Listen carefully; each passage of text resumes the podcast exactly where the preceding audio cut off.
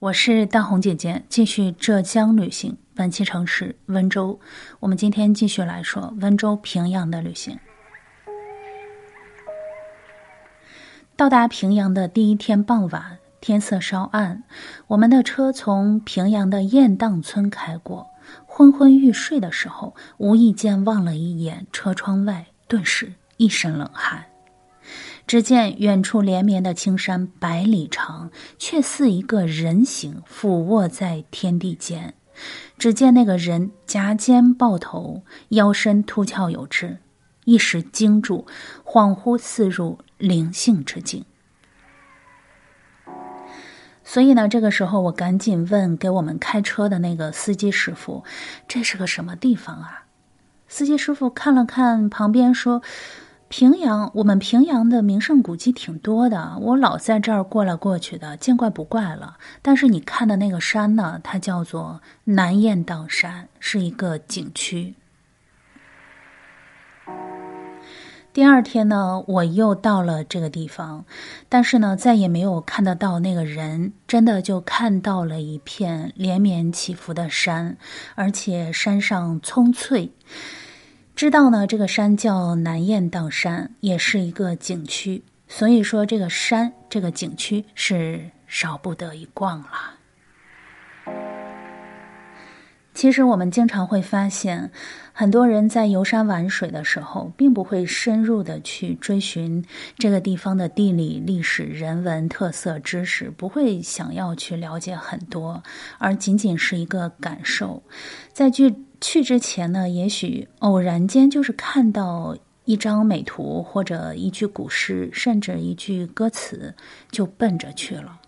所以说我对于南雁荡山的兴趣，也仅仅是起于前一天晚上的惊鸿一瞥，就这么简单。但是呢，去之前我还是认真的翻查了一下南雁荡山的资料。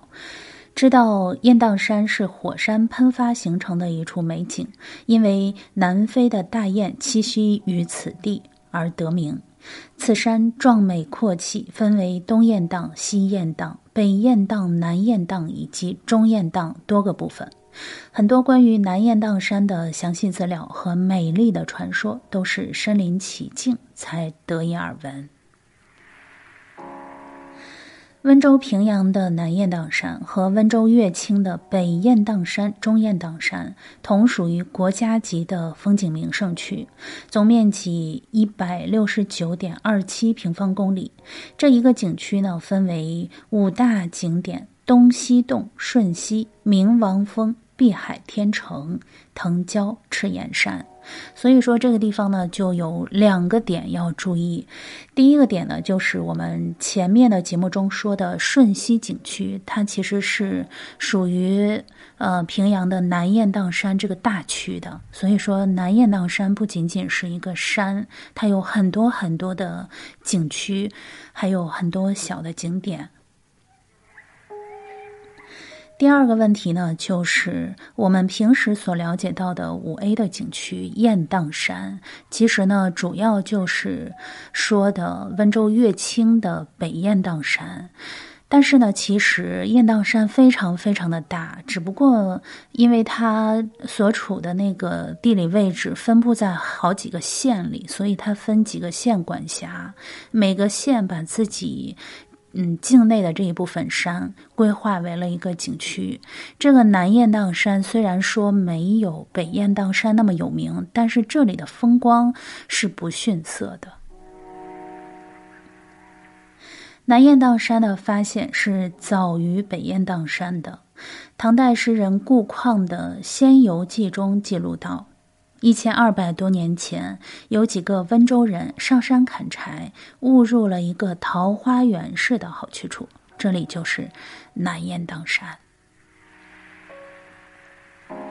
平阳境内的这个南雁荡山，地势起伏较缓，蓝天如洗，碧水似梨，绿木若染。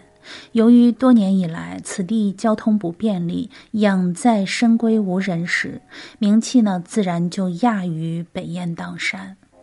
而且呢，南雁荡山一直没有大规模的开发旅游，包括我们去旅行的这一趟，发现其实南雁荡山很多的景色都是非常原始的，就是这非常的难得。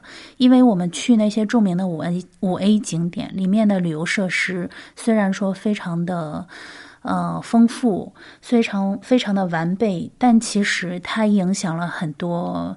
嗯，天然的美景有碍观瞻。但是这个南雁荡山到目前为止，由于它的名气没有那么大，所以它的景色比较天然，这个非常的可贵。关于南雁荡山的旅行还在继续。我是大红姐姐，下期见。